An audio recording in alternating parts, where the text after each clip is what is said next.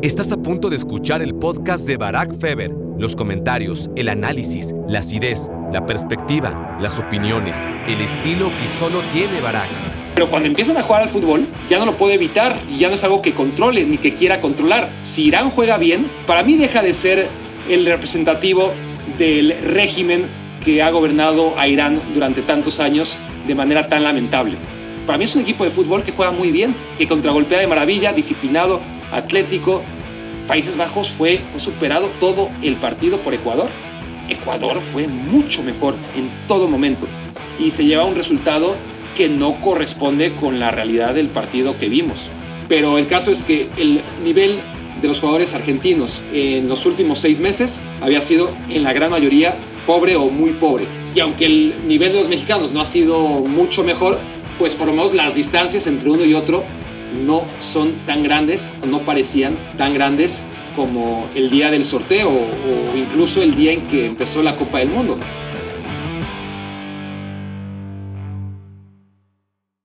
Hola, hola, hola, bienvenidos al día número 6 en las reflexiones mundialistas a través de Me Quiero Volver Chango. Nótese cómo titué, porque no estoy seguro. Déjenme, lo pienso, sí, son seis días, ¿no? Claro, el de la inauguración, los cuatro de la primera ronda y hoy, primer día de la segunda ronda, seis. Pero si apenas vamos en el día seis y ya estoy dudando, imagínense cómo voy a andar en la tercera semana. Bueno, eh, se está haciendo larga, se está haciendo larga esta Copa del Mundo, pero como siempre traigo mis reflexiones, aquí están. Pueden ver la hojita aquellos que están siguiendo a través de YouTube este podcast, los que no, pues imagínensela, es una hoja tamaño carta con una letra que avergonzaría hasta el mejor de los doctores y que está a doble página, si bien la página atrás solamente tiene unos cuantos datos que me van a ayudar a memorizar las reflexiones que durante el día fui acumulando.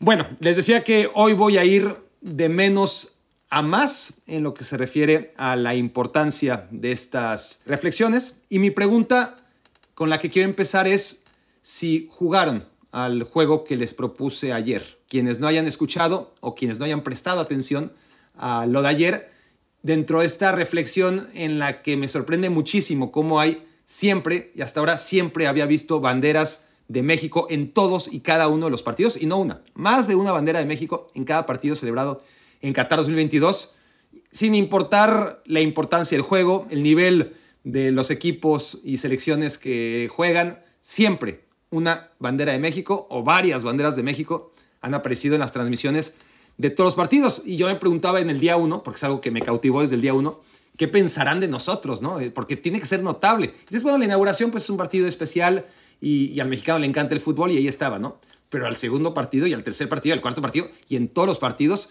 Y digo, quizás sea yo, como mexicano, el que esté más alerta y me dé cuenta que hay banderas mexicanas. Quizás hay banderas de otros países también.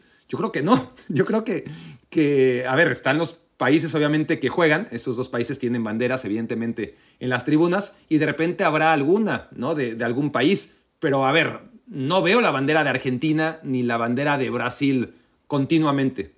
Más bien las veo cuando juegan Argentina y Brasil, ¿no? Entonces, esto más que como crítica es como reflexión al aire, como diciendo, bueno, está claro que México, a pesar del nivel de su selección nacional, que da para lo que da y ha dado para lo que ha dado, el mexicano es un consumidor de fútbol como probablemente no hay otro en el mundo, o al menos consumidor de mundiales. Porque una cosa es consumir fútbol, que hay naciones muy futboleras, México no está solo en ese sentido, pero como consumidor de mundiales, México está cañón, ¿no? Porque va más allá de, la selección nacional. Entonces, ante el panorama que se nos venía ayer, se vislumbraba que los dos primeros partidos iban a ser muy difíciles de ver, ¿no? Que, había que aderezarlos de alguna manera.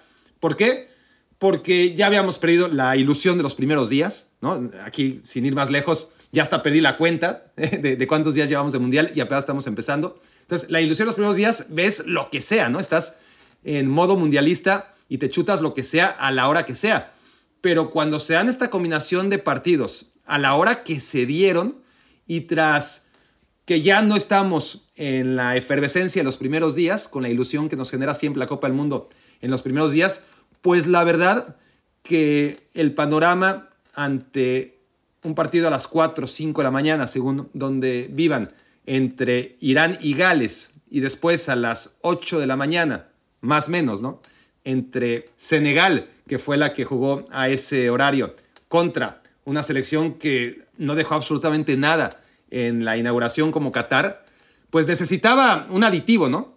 Entonces a mí inocentemente se me ocurrió que, que podíamos jugar juntos. No sé si jugaron conmigo, pero yo estaba al pie del cañón, ¿eh? Para contar banderas mexicanas. Y más que contar banderas mexicanas, detectarlas y una vez detectadas, ver en qué minuto ocurrió eso y luego en el cajón de comentarios ver si, si vimos lo mismo y, y aún a la distancia estuvimos jugando juntos, algo muy empalagoso de mi parte, he de confesarlo, pero eh, justificado como para tener un aliciente y, levantarnos a, semejante hora a ver esos partidos que, realmente no invitaban a verse. Ahora, por primera vez, como marca la ley de Murphy, no podía ser de otra forma, por primera vez no vi una pinche, no, no debería de usar la palabra pinche antes de bandera, entonces por eso hago una pausa.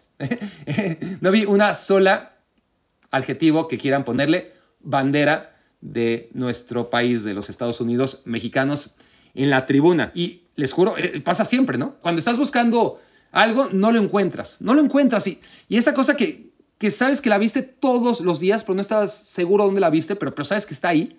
Pero ¿dónde? Les ha pasado, no, no estoy solo en eso, ¿verdad?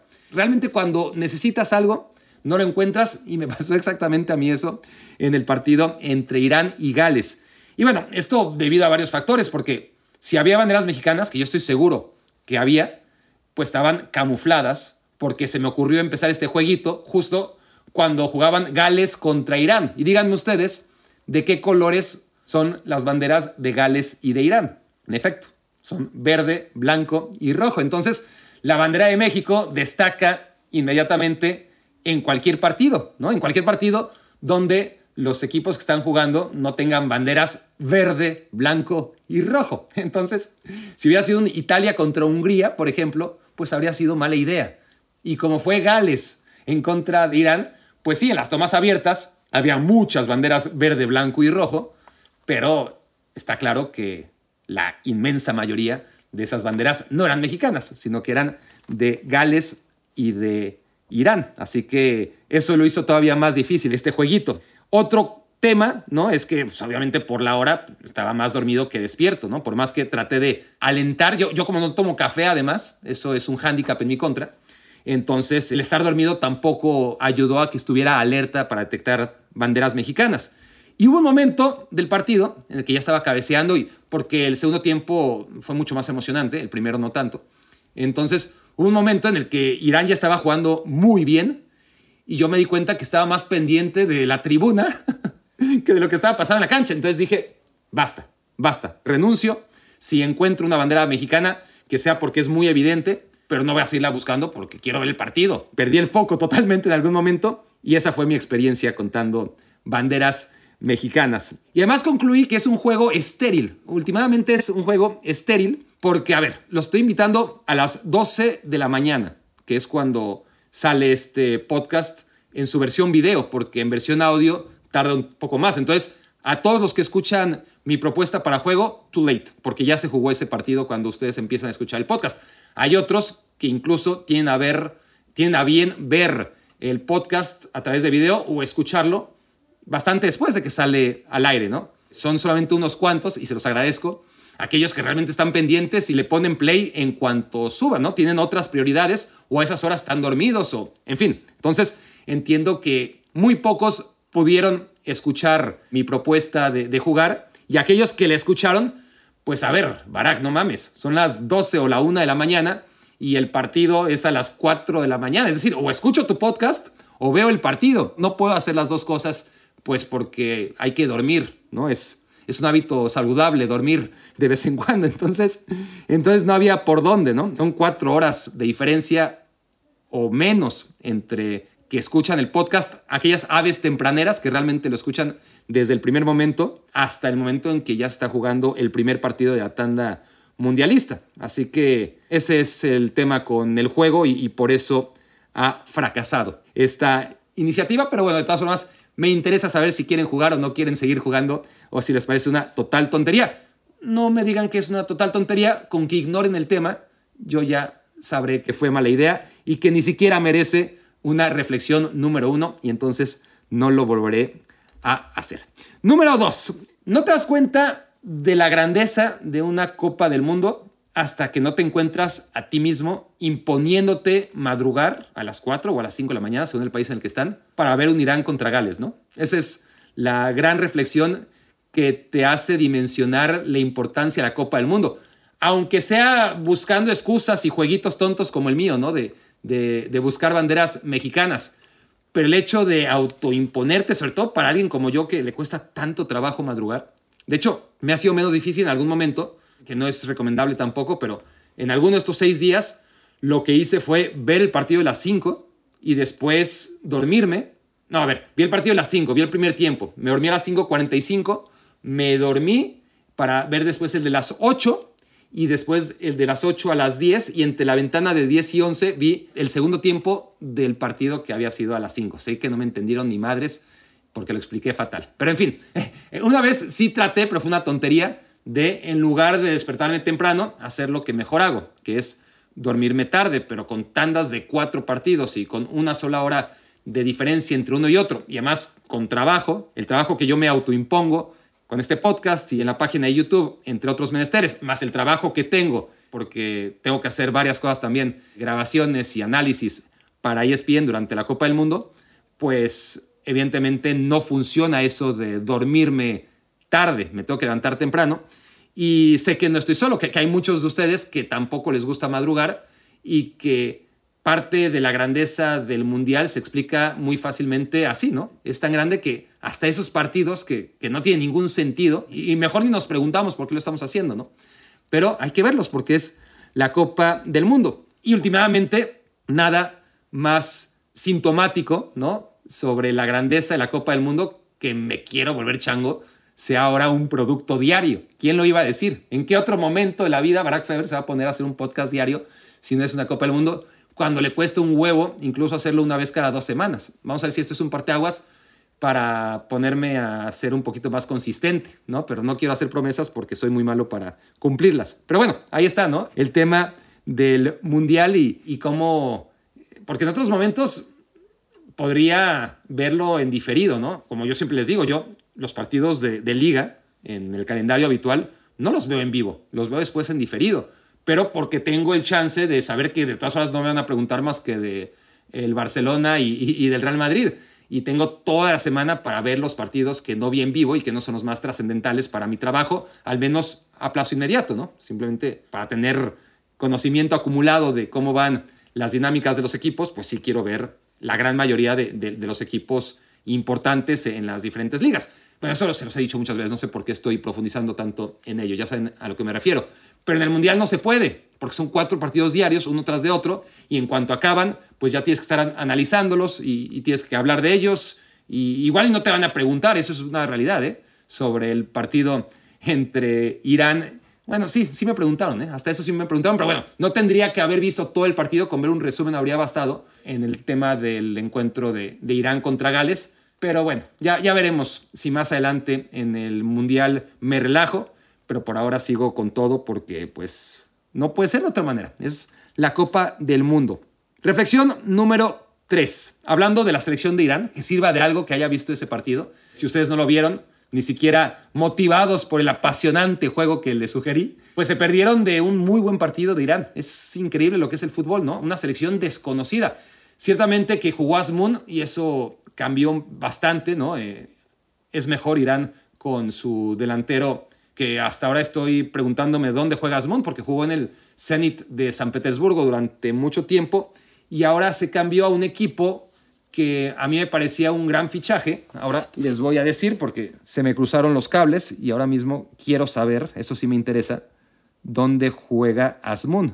Jugaba en el Zenit y se fue al Bayer Leverkusen. En efecto, se fue al Bayer Leverkusen. Ya decía yo que me parecía un fichaje interesante, pero por ahora no ha hecho gran cosa en el Bayer Leverkusen, pero la selección de Irán, no solamente por Asmun, sino porque fue otra totalmente distinta, cambió su chip y se perdieron de un muy buen partido de Irán, ¿no? Al, contragolpe, Gales que había hecho un primer tiempo muy flojo contra Estados Unidos, pero un segundo tiempo notable en el que mereció ganar y solamente se quedó con el empate. Bueno, Gales fue superada de principio a fin por la selección de Irán. Y aún así llegaron al minuto 98 empatados, pero uno de esos partidos que dices, vaya injusticia. Similar, similar, porque para mí esa seguirá siendo por siempre la injusticia de la Copa del Mundo y no me van a hacer entrar en razón nunca porque ya saben cómo funciona la mente humana y sobre todo cuando es una mente tan necia como la mía.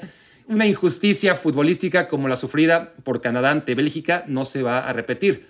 Pero eso fue o estaba siendo similar, no por decisiones arbitrales necesariamente, si bien sí le quitaron un gol a Irán, fue bien anulado. En realidad, la selección iraní mereció ganar y, al minuto 98 todavía no lo hacía. Lo logró ya con un hombre más, Hennessy, el portero galés expulsado, y después todavía cayó un segundo gol por parte de Irán que realmente cambió de chip y es lo que tiene el fútbol, ¿no? Entonces, esto sirve como advertencia de cara al partido del que ya hablaremos, porque les dije que es de menos a más, pero déjenme hacer un paréntesis, de menos a más en lo que se refiere a importancia de, las reflexiones, ¿no? Ahora apenas estamos empezando todavía las reflexiones del día y obviamente vamos a cerrar con las más importantes, que son las previas al México-Argentina.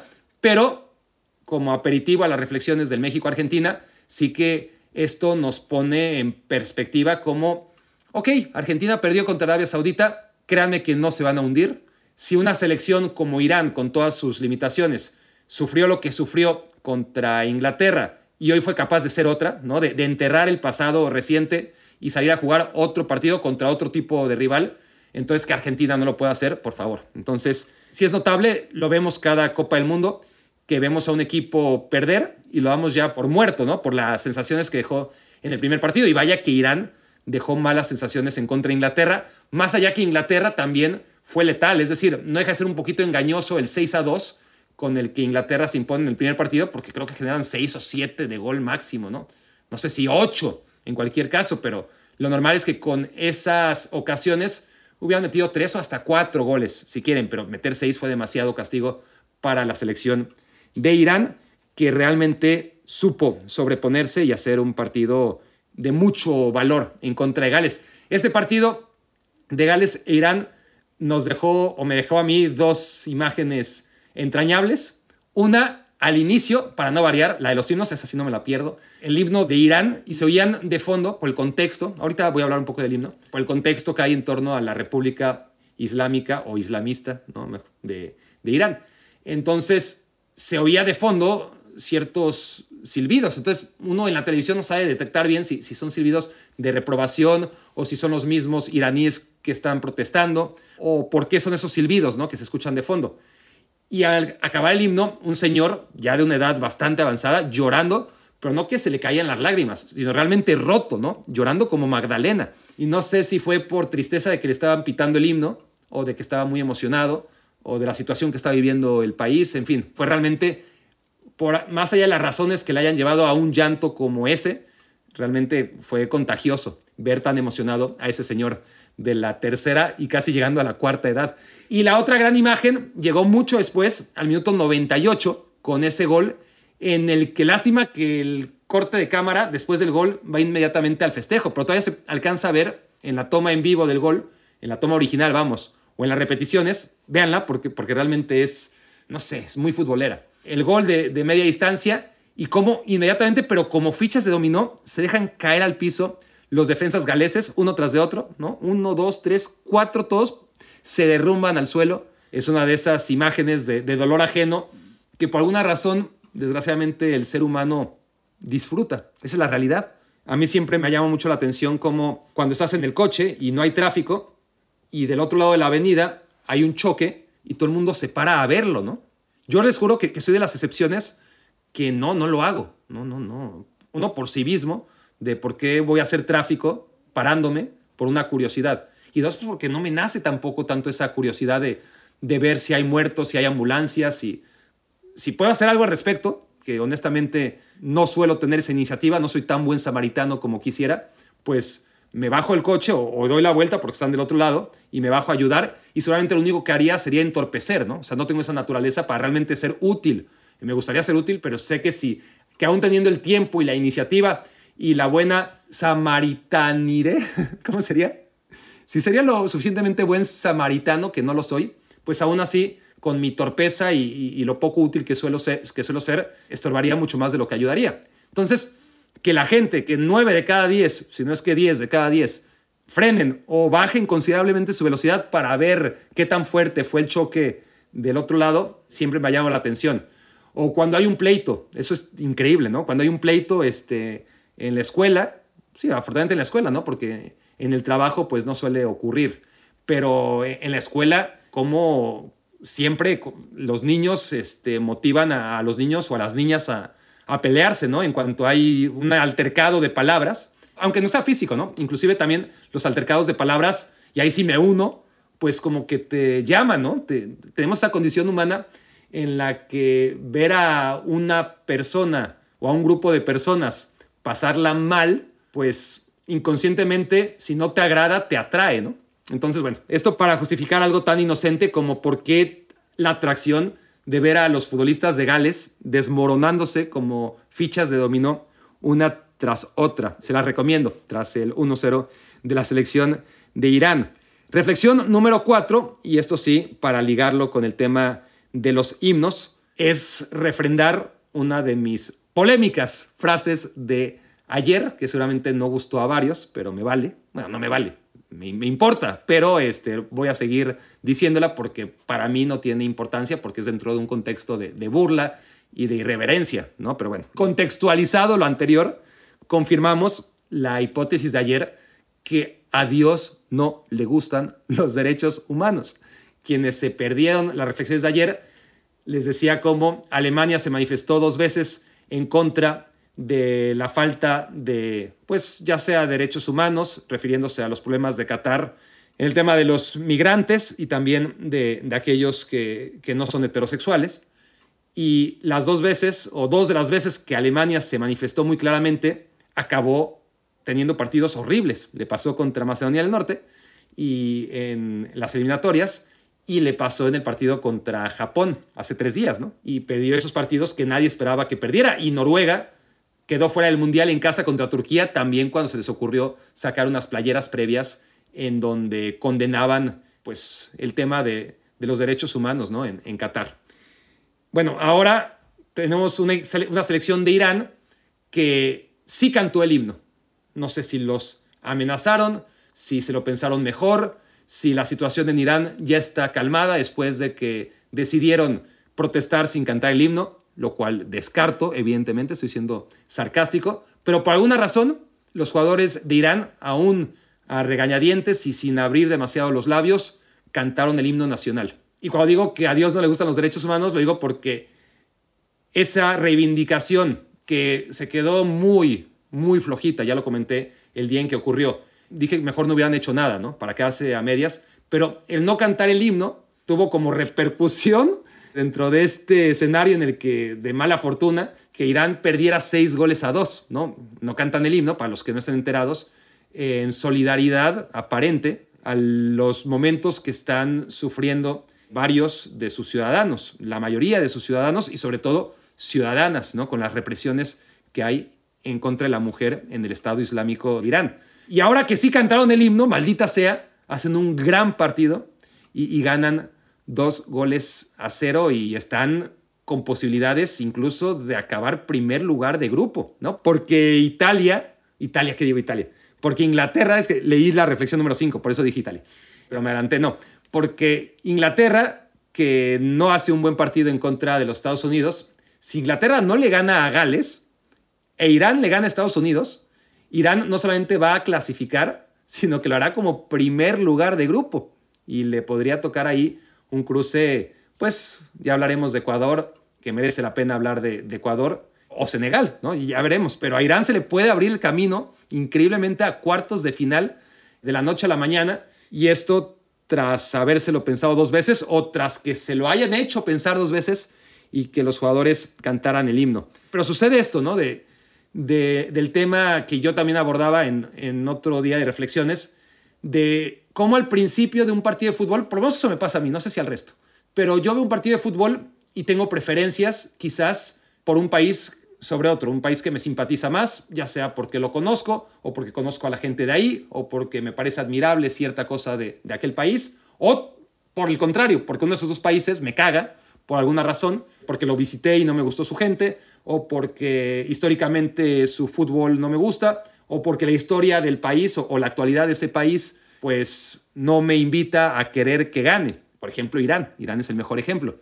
El tema es que esa puede ser mi actitud al principio, ¿no? Pero cuando empiezan a jugar al fútbol, ya no lo puedo evitar y ya no es algo que controle ni que quiera controlar. Si Irán juega bien, para mí deja de ser el representativo del régimen que ha gobernado a Irán durante tantos años de manera tan lamentable. Para mí es un equipo de fútbol que juega muy bien, que contragolpea de maravilla, disciplinado, atlético, todo lo que fue Irán y que no fue en contra de Inglaterra, hoy realmente contra Gales, un rival menor, sí, pero vamos, lo que yo vi fue una selección con pocos recursos como Gales contra una selección que no tiene super jugadores, que Taremi está muy bien, ya hablé de Asmund, que también es un gran delantero, pero en realidad individualmente no son tan destacados, pero juegan muy bien. Y entonces inconscientemente hay un momento del partido en el que ya quieres que gane Irán. Y no me avergüenza decirlo, porque insisto, al final es fútbol y desgraciadamente sí que tiene connotaciones políticas y el régimen pues estará feliz de que Irán gane y que, y que ahora pueda distraer a su gente, ¿no? Eh, y, si el equipo se mete a octavos de final, pues creo que van a ser malas noticias. Pero de todas formas, eso ya es un análisis que hago posteriormente, ¿no? Pero cuando se juega un partido de fútbol, creo que lo más sano y lo que afortunadamente te obliga la afición al deporte es apoyar al equipo que mejor está jugando, sobre todo cuando no estás implicado ¿no? sentimentalmente con ninguno de los dos equipos que, están tomando parte. Entonces, quería expresar eso, sobre cómo me vi a mí mismo autocensurándome cuando me dio gusto que metiera gol Irán. Me dio gusto que metiera gol Irán, pero luego, claro, pensaba en las connotaciones y la gente que va a estar contenta sobre esto. Y dije, no, no, no, qué lástima. Ojalá el que jugara como Irán fuera Gales, ¿no? Ojalá Gales hubiera jugado como Irán y por lo tanto me hubiese dado gusto su victoria, lo cual no ocurrió. Reflexión número 5, ya la adelanté y decía Italia. Eh, ¿Por qué puse Italia? Puse de hecho Colombia e Italia como guía. Aquí están mis, reflexiones otra vez. Nada más pongo pues el tema, ¿no? Para no perderme porque no tengo una memoria tan considerable o notable como para recordar del 1 al 10 que quiero hablar. Entonces en el número 5 puse Colombia e Italia. Y esto me lleva al tema Ecuador, porque hay dos selecciones, más allá de todas las bajas entre lesionados y cracks de selecciones que no clasificaron y aquellos que de manera increíble sus entrenadores no llevaron al Mundial, etcétera, etcétera, etcétera hay dos selecciones que echamos de menos o que pensamos que echaríamos de menos en la Copa del Mundo. Italia, por supuesto, como tetracampeona del mundo, con sus uniformes azules, que siempre son muy vistosos, y sus jugadores cantando el himno nacional, que tanto me gusta, tanto el himno como la manera en la que lo cantan. En fin, Italia tendría que estar en las Copas del Mundo, pero no se lo ha ganado en las últimas ediciones. Y la otra es Colombia, ¿no? Colombia, no olvidemos que ha sido mucho mejor representante de Conmebol en los últimos mundiales que Italia de UEFA, ¿no? Porque aunque Italia lleva dos mundiales sin clasificarse, incluso en los dos antepasados, Italia no pasó ni siquiera a la fase de grupos. En cambio, Colombia fue una de las grandes animadoras, el caballo negro, de hecho, de 2014. Y en 2018, hasta que se encontró con los penales con Inglaterra, también venía haciéndolo bien la selección colombiana. Entonces, yo pienso que ese vacío que dejaba la selección colombiana en este mundial, lo ha ocupado de manera muy digna Ecuador. Ecuador sin jugadores del talento de Colombia, ¿no? sin, sin jugadores tan mediáticos como Díaz, como Cuadrado, como James Rodríguez, como sus muchos delanteros muy buenos que tiene la selección colombiana, pues Ecuador no tiene esas individualidades, pero colectivamente es un equipo que da gusto ver. Contra Qatar había que congelar un poquito las sensaciones que nos había dejado porque Qatar no se presentó al partido de fútbol. Aún así tenía, obviamente, el rival que aprovecharlo y vaya que Ecuador no se inhibió en ningún momento en la inauguración. Pero había que verlo en contra de un equipo como Países Bajos para realmente calibrar el nivel de Ecuador. Y si no vieron el partido, no tiene excusa porque ya fue una hora muy decente. Ecuador le pasó por encima a Países Bajos, ¿no? Y, recordando otra vez el partido entre Canadá y Bélgica, pues es algo similar, solo que sin los errores arbitrales, que son los que realmente eh, me hacen enfurecer todavía, porque perdió ese partido la selección canadiense ante Bélgica, ¿no? Aquí no, sin errores arbitrales graves, más allá de, los normales, o incluso algún señalamiento en el que se anulara bien la jugada, Países Bajos fue superado, fue superado todo el partido por Ecuador. Ya había sido superado Países Bajos por Senegal en el primer partido, pero no tan claramente, y lo acabó ganando Países Bajos en los últimos minutos. Fue un partido parejo contra Senegal, pero en el que el mejor de los dos equipos fue la selección africana. Aquí Ecuador fue mucho mejor en todo momento y se lleva un resultado que no corresponde con la realidad del partido que vimos. ¿no? Honestamente, Ecuador tendría que estar con seis puntos. Yo sé que ahora está contenta con cuatro, ¿no? Tiene cuatro puntos, es líder junto con Países Bajos, pero Ahora tiene que enfrentar a Senegal, Senegal que, que demostró, pues, no tanto contra Qatar, porque ya dijimos que, que el nivel que pueda tener cualquier selección contra esta Qatar, pues es demasiado relativo. Pero contra Países Bajos, siendo mejor la selección de Senegal, pues es una selección que puede competirle y ganarle perfectamente a Ecuador.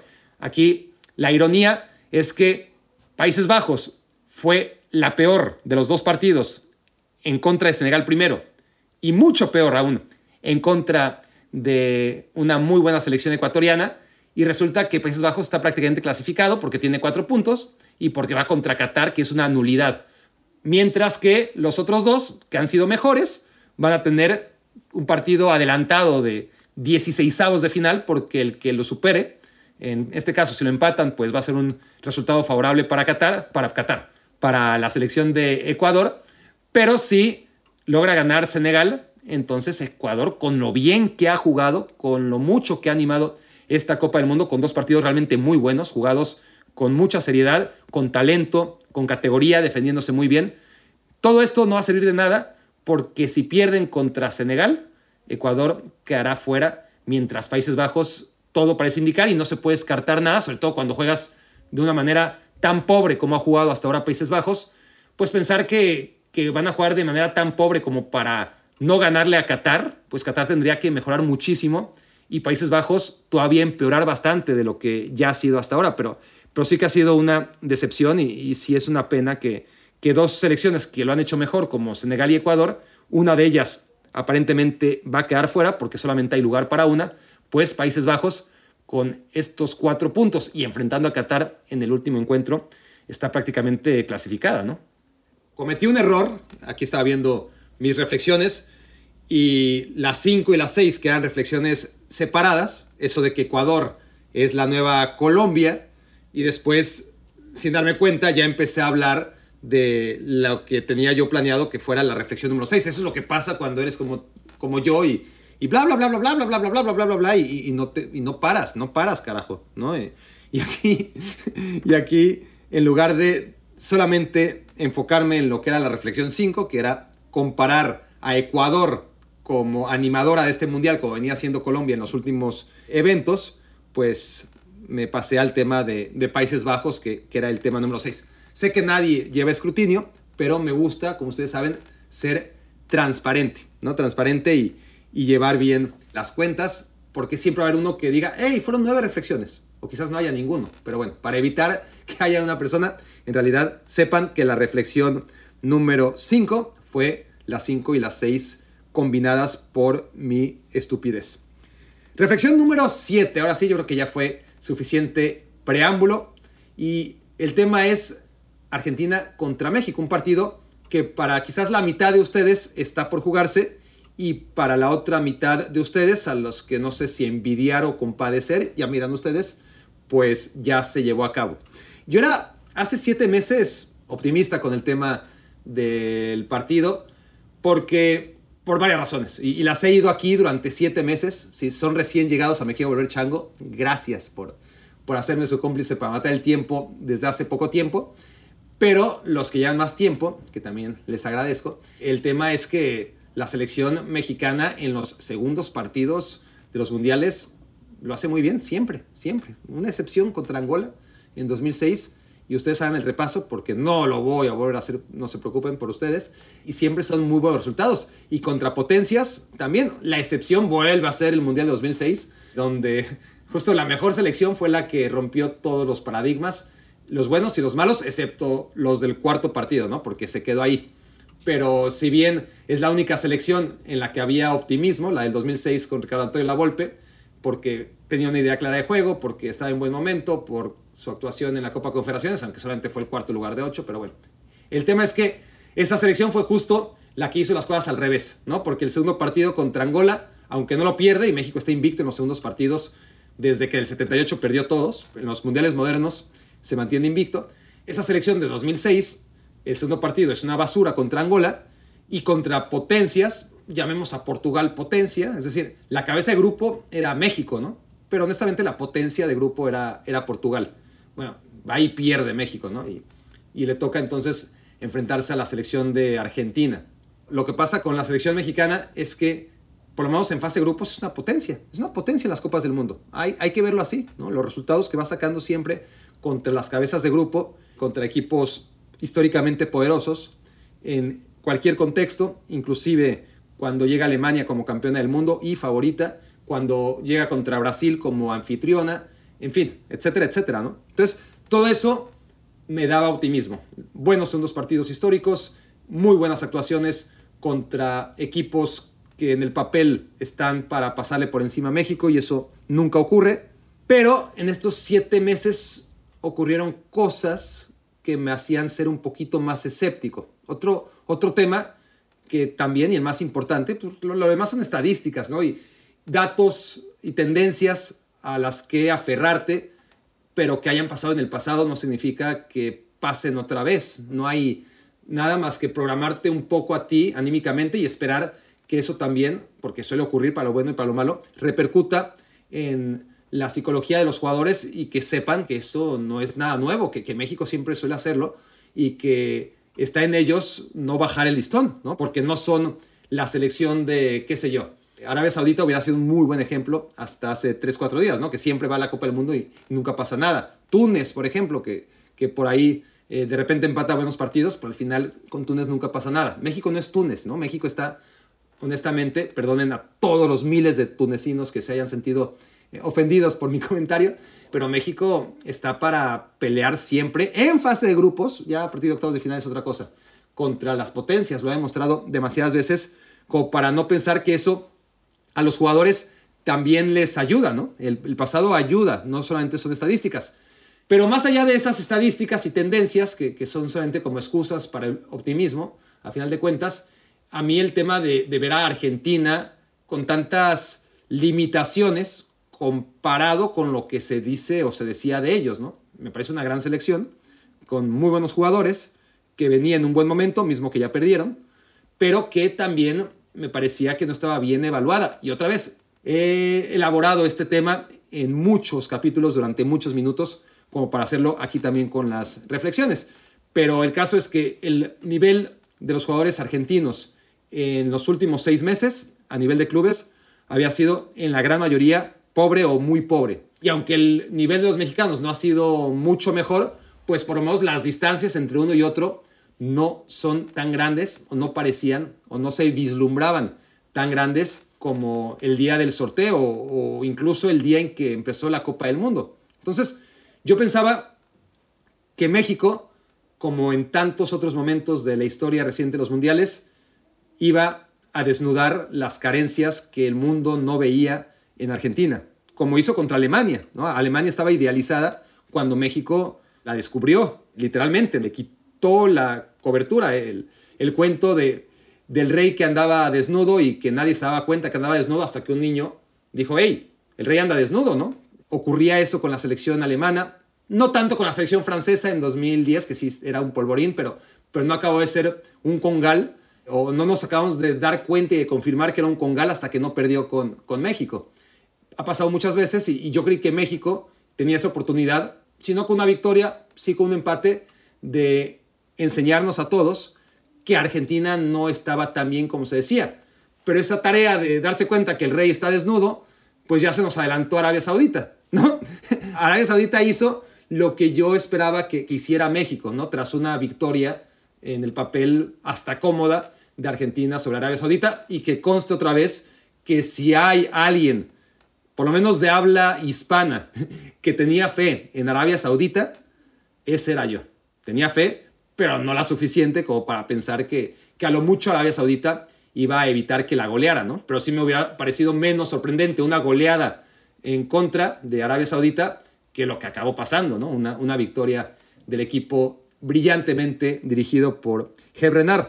Entonces, mi optimismo en realidad es ese momento, el de Arabia Saudita contra Argentina, y ese resultado el que hace que mi optimismo decaiga, porque todo ese escenario en el que yo pensaba que México se iba a valer de un exceso de confianza de Argentina y de su entorno, pues ahora no. Ahora eso ya lo hizo Arabia Saudita. Se le adelantó a México y México se enfrenta ahora con una Argentina que no tiene margen de error y eso es súper peligroso. Súper peligroso para ellos mismos porque puede jugar en su contra y eso lo tendrá que aprovechar México, pero también súper peligroso para una selección que línea por línea y hombre por hombre es inferior técnicamente, ¿no? Como la selección mexicana y que tendremos que ver si en lo colectivo, con el trabajo de Gerardo Martino, pues puede estar a la altura o por encima del trabajo de, de Scaloni, pero creo que todos tenemos dudas y, dudas muy válidas al respecto.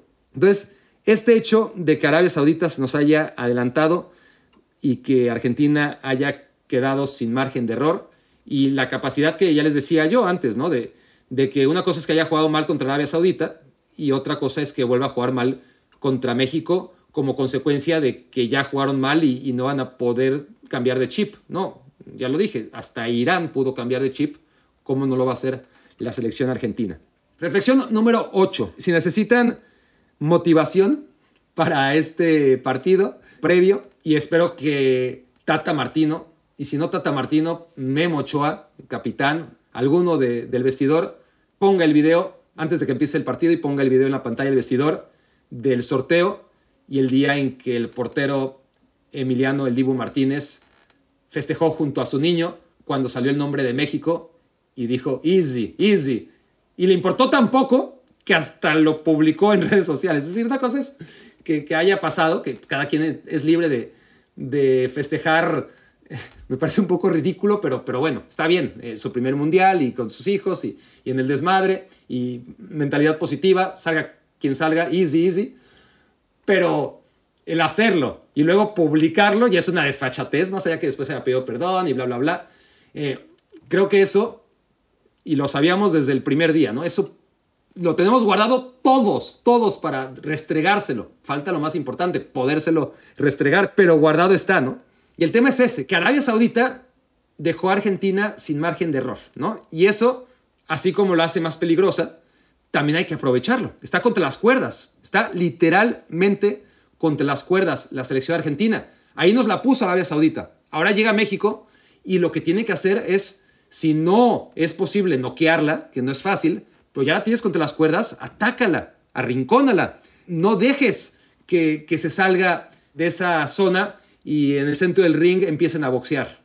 No, no, no, no. Y por el planteamiento o el dibujo táctico que ha trascendido, que se ha filtrado, que yo nunca creo, no suelo creer demasiado en esas cosas, pero bueno, a veces tengo razón en no creerlas. Por ejemplo, de cara al primer partido nos vendían la idea de que Edson Álvarez no iba a jugar contra Polonia y acabó jugando. Entonces hice bien yo en no fiarme de esas versiones periodísticas de quienes siguen a la selección nacional en la concentración, ¿no? Que son enviados especiales y que se supone que tienen fuentes y la verdad es que suelen tener más errores que aciertos, pero a veces tienen aciertos. Yo nunca me creí, porque me parecía lo más descabellado del mundo, que Bofo Bautista saliera a titular contra Argentina en el Mundial de Sudáfrica 2010, en octavos de final. Y, y por más que no lo creí, que me burlé eh, a sus espaldas, por supuesto, de, de, John Sutcliffe o quien quiera, que ni me acuerdo quién fue, no sé si fue Fernando Schwartz o John o, o quién fue el que dio en exclusiva esa alineación en la que el Bojo Bautista estaba como titular, pues yo no lo creí. Y, resulta que sí, que ahí sí la fuente estaba bien. Así que ya veremos. Pero lo que ha trascendido hasta ahora, la filtración de esa alineación con tres centrales y sin Edson Álvarez y con Héctor Herrera y con Andrés Guardado, es justamente permitir que el referee entre, separe a los boxeadores, así como Arabia Saudita ya nos lo dejó contra las cuerdas Argentina. México con esa alineación es como, ok, recular y, esperar. Y no puedes hacer eso con Argentina. La tienes contra las cuerdas. Insisto, no tienes que rematarla. Si la puedes rematar, perfecto, pero no es tan fácil, ¿no? Pero manténla ahí. Ya te hicieron el trabajo difícil. manténla ahí. No le des desde el minuto uno la posibilidad de sentirse cómoda y con espacios y libertades y, en fin, esa, esa alineación espero que, que no sea cierta porque es totalmente incongruente desde mi punto de vista, ignorante, por supuesto, comparado con un profesional como Tata Martino, pero a veces los profesionales piensan, sobrepiensan y luego especulan tanto y son tan pusilánimes y conservadores que no piensan con claridad, ¿no? Eh, no estoy diciendo que yo soy superior, ni mucho menos a lo que pueda hacer Tata Martino y su cuerpo técnico, que habrán preparado este partido desde hace muchísimo tiempo, ¿no? Porque es su obligación. En cuanto salió el grupo hace siete meses, tenía que tener un plan de juego coherente a lo que necesitaba jugar la selección nacional contra Polonia. Otra cosa, quizás no muy diferente, pero sí otra cosa que se ajustara a Argentina y otra cosa que se ajustara a Arabia Saudita, independientemente de los resultados. Obviamente, aquí hay algo con lo que nadie contaba, que Argentina llega con este tema sin margen de error. Y eso puede hacer que o seas más agresivo todavía, si pensabas en ser agresivo, y y claro, eliminar a Argentina porque el empate la elimina, o recular y, pensar que, que, al contragolpe es mejor idea. Parece, parece, ya veremos, que Tata Martino piensa que al contragolpe es mejor idea y que, bueno, yo, yo confío en que sea lo que sea, que este planteamiento no haya sido improvisado, no, no lo haya planeado a raíz de las circunstancias en las que, obviamente, cuando planeó la estrategia desde hace nueve meses o la fue diseñando desde hace, creo que siete meses, para ser más preciso, que fue el día del sorteo, pues desde entonces fue haciendo una estrategia que espero eh, que su diseño sea coherente con lo que muestre mañana, sea este que sea, ¿no? Pero que no vaya a improvisar como hizo Juan Carlos Osorio hace cuatro años, cuando fue increíble, ¿no? Fue lamentable como Osorio tenía esa guerra, no esa Osorio no tenía la guerra, los, medios tenían la guerra contra Osorio, ¿se acuerdan, no? De las rotaciones, de que cómo era posible, que, que cómo cambiar siempre la alineación, que así el equipo no podía tener fluidez y que tenía que dejarse rotaciones y que la Copa del Mundo tenía que dejar de hacer rotaciones.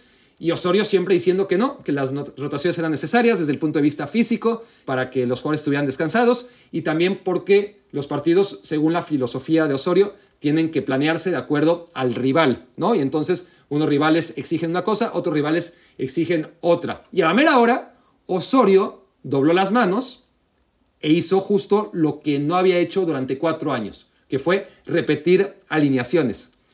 Y así le fue, así le fue en contra de Suecia, ¿no? El día que, que dejó de hacer rotaciones quedó como el culo, ¿no? Y todos quedaron como el culo, porque aquellos que pedían parar con las rotaciones iban a argumentar, pues no hizo rotaciones y México no quedó eliminado de milagro, auténticamente de milagro, gracias a Corea del Sur, el día en que les obedeció Osorio, ¿no? El día en que realmente repitió una alineación porque venía jugando bien la selección mexicana en aquella Copa del Mundo de hace cuatro años. Entonces, eso es lo que voy. Martino, lo único que espero, y nunca lo sabremos, es que realmente juegue como planeó se iba a jugar desde el día en que supo que Argentina iba a ser su rival, porque son profesionales y, sé que lo son, él y su cuerpo técnico, tenían un plan para cada partido y también un plan para enfrentar a Francia o a Dinamarca o a Túnez o a Australia. Sea cual sea, en caso de llegar a octavos de final, también México ya debe tener más o menos un plan. En el único escenario en el que ya sí se vale improvisar y, y planear un partido con cuatro días de anticipación es en cuartos de final. Aquel partido al que México nunca llega y ahí sí ya hay que ver demasiadas llaves en el sorteo como para pensar este podría ser nuestro rival en cuartos de final, que seguro en el cuerpo técnico hay gente con información de las 32 selecciones por si acaso, ¿no? Eso, eso está claro. Pero sí que un partido de cuartos de final requiere enfrentar a un rival que no está tan estudiado. Entonces, si México va a enfrentar a Argentina, que sea como sea, es decir, si, si va a ser pusilánime, pues ni modo, que sea pusilánime, pero que no sea producto de que Argentina llega con una urgencia que no se calculaba. Porque al contrario, si vas a improvisar, entonces aprovecha que Argentina está contra las cuerdas, juega con eso y haz que el miedo de quedar eliminados se convierta en esquizofrenia. Ese es el tema con la selección mexicana y ya veremos, ya veremos cuál es su postura y sobre todo su resultado, que es el que va a justificar o no la postura que tenga la selección nacional. La reflexión número 9 tiene mucha importancia, ¿no? Ya, ya les dije desde el inicio que esto iba de menos a más y no se le está dando tanta, y es Polonia contra Arabia Saudita. Juegan antes que México y Argentina y dependiendo del resultado, el empate entre México y Argentina puede ser regular o fatal, según el resultado entre los otros integrantes de grupo. Entonces, aquí sí escribí los tres escenarios para compartírselos. Y, y, esto es muy importante. Si ya jugó Polonia contra Arabia Saudita cuando están escuchando esto, pues no importa porque esto les va a servir de guía para saber qué tan bueno o malo fue el resultado para los intereses de México y de Argentina. Y si están escuchando esto cuando ya jugó México, pues ya no tiene la menor importancia. Adelántenle a la reflexión número 10, calcúlenle unos 6 minutos a, ojo de, de pésimo cubero como soy yo. Bueno, ahí les va. Entonces, supongamos, son los tres escenarios, ¿no? Arabia gana, Arabia y Polonia empatan o Arabia pierde contra Polonia. Si Arabia Saudita gana, entonces estará llegando a 6 puntos. Polonia se estará quedando en 1 y antes de jugar su partido, Argentina tendrá 0 puntos contra México, 1 punto. ¿Qué quiere decir esto? Que Argentina necesitará ganar sí o sí o sí o sí o sí, porque un empate la deja virtualmente eliminada. Porque claro, si Arabia Saudita gana, llegará a 6 puntos. Polonia se quedará con un punto y este empate argentino, o sea, ya olvidemos de la derrota, la derrota en cualquier circunstancia elimina a Argentina, ¿no? Pero el empate la puede mantener con vida siempre y cuando Arabia Saudita no haya ganado antes, porque si Arabia Saudita ganó antes, les decía, llega a seis puntos, México con ese empate hipotético contra Argentina llegaría a dos y Argentina se quedaría con uno. Eso quiere decir que Argentina podría meterle 30 goles a Polonia, no importa, llegaría como máximo a cuatro puntos. México con dos puntos, ¿verdad? Producto del empate contra Polonia y del hipotético empate del que estamos hablando contra Argentina, llegaría a jugar contra una Arabia Saudita no solamente ya clasificada con seis puntos, sino que con el primer lugar asegurado. Y Argentina dependería de que México no le ganara a la selección de Arabia Saudita, porque si le gana, entonces llegaría a cinco puntos, producto de sus dos empates y de su victoria contra Arabia Saudita, todos contentos, porque Arabia Saudita, de todas formas, con esa derrota, se quedaría en primer lugar con esos seis puntos, y Argentina, haga lo que haga, se quedaría con cuatro puntos. Así que si Argentina no le gana a México después que Arabia Saudita le gane a Polonia, está totalmente muerta. Ahora, ¿qué pasa si Arabia Saudita y Polonia empatan? Bueno, entre todos, este es el escenario ideal para la selección mexicana porque se puede permitir perder incluso contra la selección argentina. No sería lo ideal, parecería catastrófico en el grupo, porque, insisto, supongan que Arabia Saudita empata con Polonia y después México pierde con Argentina. El grupo quedaría Arabia Saudita 4, Argentina 3, Polonia 2, México 1. Entonces las voces serían obviamente, ya me imagino, ¿no? al 95% de mis compañeros enterrando a la selección mexicana porque tras perder contra Argentina estaría virtualmente eliminada, ¿no? Y no, en realidad este escenario en el que Arabia Saudita empate y México pueda perder, la única manera en la que México puede perder, no digo que sea lo ideal, pero puede perder, es si Arabia Saudita y Polonia empataron. Así que si empataron y todavía México no juega, tranquilos, que, que no es tan importante el partido contra Argentina, porque el grupo quedaría de manera en que México, aún siendo último con un punto, tendría que jugar contra Arabia Saudita. Arabia Saudita llegaría con cuatro. Y claro, habría que ver la diferencia de goles. Eh, no sería fácil. Pero vamos, estamos hablando de un escenario en el que México se puede permitir perder contra Argentina, no por goleada. Entonces, si México pierde contra Argentina por un gol y Arabia Saudita va a llegar con diferencia de más un gol, pues bastará con ganarle por uno o máximo por dos goles a Arabia Saudita para empatarla con cuatro puntos y que la diferencia de goles y los desempates después de la diferencia de goles determinen quién queda encima de la otra, porque llegaría Argentina con tres puntos a enfrentarse a Polonia con dos puntos.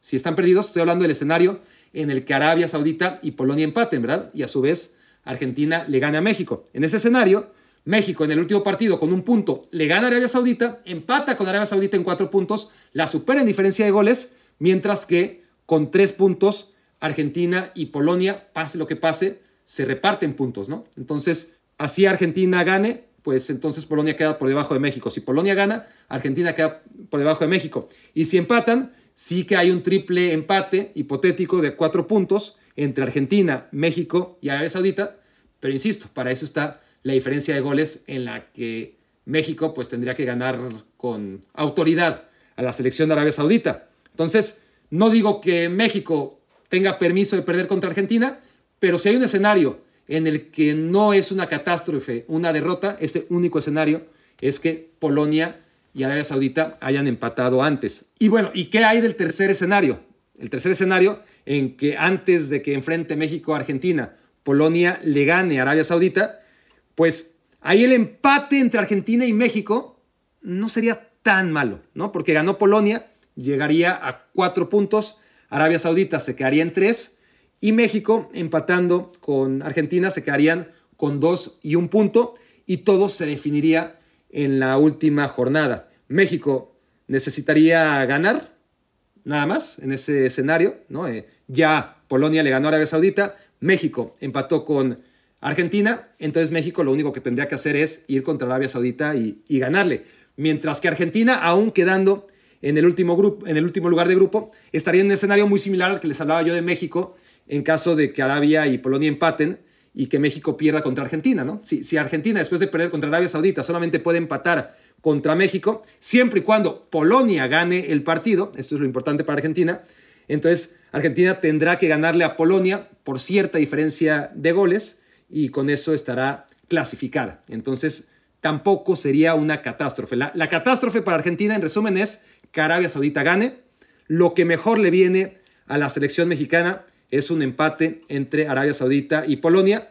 Y una victoria de Polonia, pues no estaría tan mal siempre y cuando saquen el empate argentinos y mexicanos. Claramente en cualquier escenario la derrota es mala noticia, salvo, no siempre es mala noticia, pero no sería tan mala noticia, insisto yo, si Arabia Saudita y Polonia terminan empatados. Así que más que cruzar los dedos para que México haga el milagro en contra de Argentina, pues también récenle a un par de santos para que Polonia empate contra Arabia Saudita y así tener un salvavidas, ¿no? En caso de perder en contra de la selección argentina. Vámonos a la reflexión número 10, que es la más importante del día de hoy. Y ahí les va el asunto. Si quieren que sea honesto, no suelo leer tantos comentarios como me gustaría, sobre todo en YouTube. O sea, yo redes sociales cero, ya lo saben, cero. No me meto a ver lo que me comentan en ni en Facebook, ni en Twitter, en ningún lado, ni mucho menos en Instagram. En mis videos de YouTube no suelo hacerlo, honestamente, y cuando lo hago, lo hago nada más los primeros, porque son los que están ahí más pendientes, entonces un poquito de premio a, los primeros, pero lo hago sobre todo para detectar errores, porque ya sé yo que, que más allá de que antes de publicar un video pasa por filtros y lo reviso y lo revisa mi equipo, pues muchas veces se nos escapan cosas y en los comentarios puedo ver dónde la cagué o dónde la cagó uno de mis editores. Y, eso me, ayuda, ¿no? A, que la gente que hace comentarios me haga detectar errores que, me habían pasado desapercibidos, ¿no? Tanto en el guion como en la edición. Pero también, aunque sea de manera secundaria, no voy a negar que, leer comentarios me gusta porque infla mi ego y, y creo que a todas las personas, incluso a las que no somos tan ególatras, creo que no soy tan ególatra, en algunas cosas sí, pero en la, en la mayoría no, en, la definición de la palabra egocentrismo o egolatría, que no son lo mismo, eh, soy más egocéntrico que ególatra, eso sin duda, porque soy hijo único. El caso es que a todos nos gusta que nos hablen al oído suavecito, ¿no? Entonces, leer cosas en, no sé, cosas maravillosas que ustedes me pueden, o que algunos de ustedes tienen a bien escribirme, pues me motiva, me resulta un motor para seguirlo haciendo, ¿no? para saber que esto vale la pena. Y cuando hay gente que, llega a decirme que su experiencia de esta Copa del Mundo está siendo mejor gracias a mis videos y mis podcasts y de mi trabajo, wow, la verdad es que, es emocionante, ¿no? Soy un tipo sensible y, y aunque no acabo de creérmela, porque el halago debilita, y eso estoy muy consciente, ni, ni me tomo muy a pecho los halagos, ni tampoco las críticas, pues sí, soy un ser humano y las críticas me afectan y los halagos me afectan para bien, ¿no? Me, me, gusta que me digan cosas bonitas. Entonces, a lo que voy es que hay una paradoja en nuestra naturaleza como seres humanos, o en la mía particularmente, pero creo por conversaciones que he tenido con gente que tiene mi trabajo, nos pasa a todos, o a la gran mayoría de nosotros, es la paradoja de yo veo los comentarios de un video, ¿no? Y veo en mi intención, insisto, de detectar errores y de y de inflarme un poquito mi ego y, sentirme mejor y, ver que, que, voy por el buen camino. Entonces, es increíble, ¿eh? puedo leer 10, 12, 15, 20, 25 palabras y, frases y, párrafos llenos de caramelo y, de cosas bonitas y, de amor. Si el comentario, y me pasó, me pasó hace como 10 días, revisar los comentarios de un video. Si el comentario 26, ya no les digo que sea una crítica o un insulto, nada, el comentario 26 de un video que, ahora recuerdo, estoy diciendo por decir, no los conté, ¿eh? pero aproximadamente el 26 decía, empezaba algo así como, muchos dirán que los videos de Barack son poco originales, pero la manera en la que conduce, bla, bla, bla, bla, bla, no, no, voy a repetir porque me, me sentiría mal, pero realmente me dedica palabras muy bonitas diciendo lo genial que soy, ¿no? Básicamente. Sin embargo, no me quedé ni con todas sus palabras bonitas, ni con los 25 comentarios previos que todos fueron hermosos, sino que lo que se quedó en mi cabeza de manera inconsciente fue, madre, ¿cómo que no son originales, cabrón? ¿Qué no te parece original de mi canal? Porque ni siquiera él dijo, a mí no me parecen originales. Tuvo, eh, fue tan políticamente correcto como para decir, aunque a algunos pueda parecerles que los videos de Barack no son tan originales, la verdad es que su manera de conducir y bla, bla, bla, bla, bla, es genial, bla, bla, bla. Cantaría que me hiciera un hijo, bla, bla, bla, bla, bla. Le mataría un pollo, bla, bla, bla, bla. Y los otros 25 mensajes más o menos iguales. Pero yo me quedé con esa parte del mensaje en la que dijo, pues algunos dirán que sus contenidos no son tan originales. Y dije, puta madre, realmente me hizo enojar. Realmente me hizo enojar. Es, es increíble. Entonces, por eso también trato de no leer comentarios, ¿no? Pero bueno, más allá de todo esto, la razón aunque sea colateral para leer mensajes, y, por lo cual es un buen hábito, es para ver las cosas con otra perspectiva que no sea la mía. Es importante encontrarte con gente que, que vea las cosas desde otro ángulo y que te haga pensar y que te haga mejorar.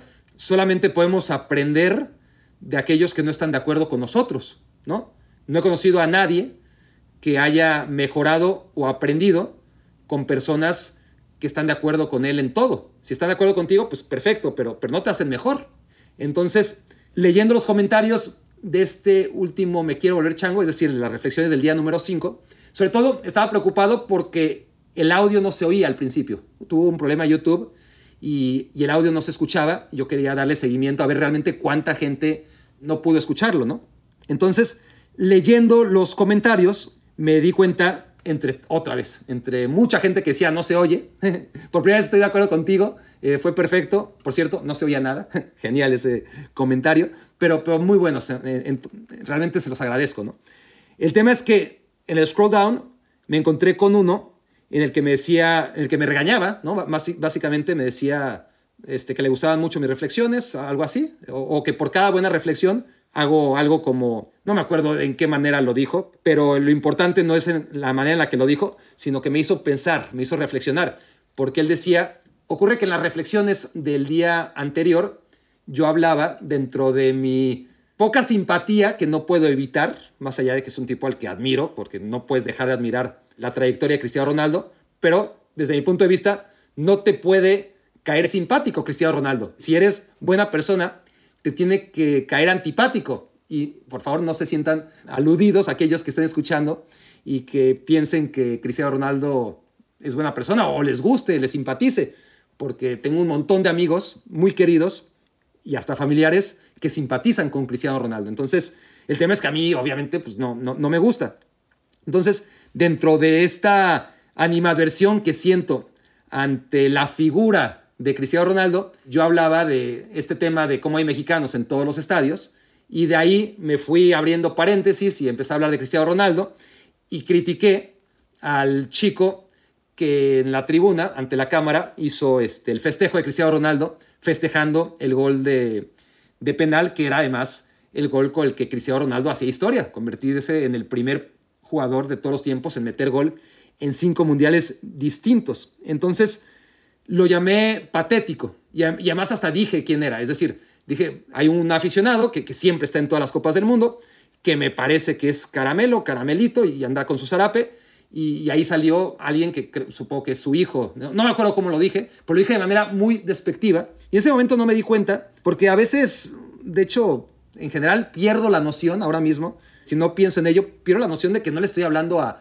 a cuatro personas con las que tengo súper confianza y que no me van a juzgar y que sabrán que, que no tengo malas intenciones, ni siquiera en los momentos de mayor ira y en donde utilizo adjetivos que no debería utilizar, ¿no? Me siento tan en confianza que pierdo un poquito la perspectiva de que me escuchan o me ven muchos más de los que me imagino, de los que me parecería razonable, honestamente. Eh, decenas de miles. Y que entre todos estos, pues perfectamente, o a ver, creo que el 0.1% de probabilidades de que esto le haya llegado a Caramelito Jr., ¿no? Eh, pero aunque no le haya llegado, pues no son maneras de referirse ante alguien que, como bien me decían en los comentarios, lo único que hacía era disfrutar del fútbol, ¿no? Y yo utilicé la palabra patético cuando es verdad, ¿no? Y, y me puse a reflexionar, es cierto, lo único que estaba haciendo este chico, que además no lo sé, honestamente no sé si tiene 25, 30 o 15 años, igual es un jovencito, ¿no? Lo único que está haciendo es disfrutar del fútbol y puede celebrar como le dé la gana, que para eso voló hasta Qatar y, por eso está en el estadio y, quién soy yo para, para llamarlo patético cuando no le está haciendo daño a nadie. Entonces, aunque hay una probabilidad mínima de que mis comentarios le hayan llegado a Caramelito Jr., pues bueno, si, si está escuchando, lo siento, ¿no? Honestamente me siento mal. Este, soy un tipo sentimental y, y me caló leer ese comentario, pero lo agradezco, lo agradezco porque me ubica y porque lo haya escuchado o no lo haya escuchado Caramelito, pues no son maneras de, dirigirse a alguien a que cara a cara nunca le diría, honestamente, o sea, jamás le diría cara a cara a Caramelito, qué patético eres por festejar así un gol de Cristiano Ronaldo. Entonces, creo que es un ejercicio muy sano de ética, no decir ante los micrófonos algo sobre alguien que además ni conoces, que no serías capaz de decírselo a la cara. Soy humano, discúlpenme, aprenderé, créanme que, aprenderé y, dejaré de cometer este tipo de, errores que no hay que cometer, no si te consideras un ser humano que no busca hacerle daño a nadie como soy yo. En fin, estas son las últimas reflexiones de Qatar 2022, no se asusten, previas al México-Argentina, que era el partido seguramente más esperado por varios de ustedes desde el día en que conocimos los grupos. Pero mañana será el primer día de reflexiones después del México-Argentina. Esto fue Me Quiero Ver Chango en el día 6 de la Copa del Mundo. Gracias por haberme hecho su cómplice para matar el tiempo.